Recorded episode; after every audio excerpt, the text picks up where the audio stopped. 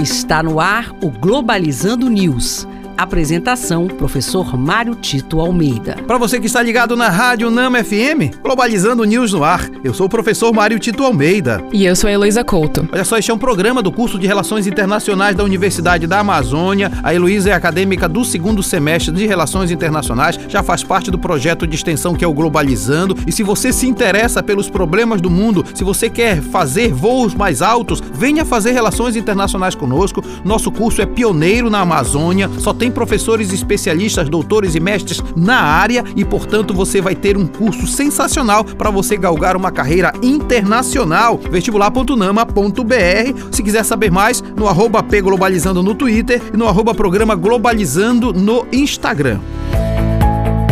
Globalizando notícia do dia. Do jornal Jerusalém Post, de Israel. O ministro de Energia israelense e o ministro de Água da Jordânia irão assinar acordos para a construção de uma usina de dessalinização e de um parque solar que visam ajudar ambos os países a mitigar os efeitos do aquecimento global, além de integrar as políticas ambientais dos dois países. Essa é uma notícia muito alvissareira, muito interessante de perceber três coisas que estão ali, né? Primeiro, a cooperação entre dois países, que esse é o caminho para a resolução de temas globais. Segundo, a questão da dessalinização, a as águas lá na Palestina, especialmente o Mar Morto, é pleno de sal, então retirar o sal da água para torná-la potável é uma coisa muito importante. E a questão do parque solar, da energia solar, que é uma energia limpa. Nesse sentido, há que se louvar essa iniciativa. Ainda resta entender se tudo isso vai chegar aos palestinos, porque na verdade quase que são párias ali dentro do Estado de Israel. Vamos torcer para que esse esforço diplomático de cooperação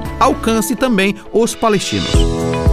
Globalizando. Fique por dentro. Valorizar as discussões acerca dos distúrbios de fala e de audição é extremamente importante para a continuidade de ações e de linhas de pesquisas integrativas que conferem à fonoaudiologia cada vez mais espaço e reconhecimento na sociedade, sendo peça fundamental no tratamento de distúrbios associados à comunicação humana. Muito importante o que a Heloísa comentou agora, e eu gostaria de chamar a nossa entrevistada do programa sobre 40 anos de fonoaudiologia no Brasil para chamar para o programa que nós teremos amanhã. Seja bem-vinda, professora Cristiane. Olá, ouvintes do programa Globalizando. Eu sou a professora Cristiane Menezes, fonoaudióloga, professora e coordenadora do curso de fonoaudiologia da UNAMA. E amanhã, às 9 horas da manhã, estarei na Rádio UNAMA 105.5 FM, conversando com vocês sobre os 40 anos de regulamentação da fonoaudiologia no Brasil. Vem conosco descobrir os muitos desafios e as muitas conquistas da fonoaudiologia.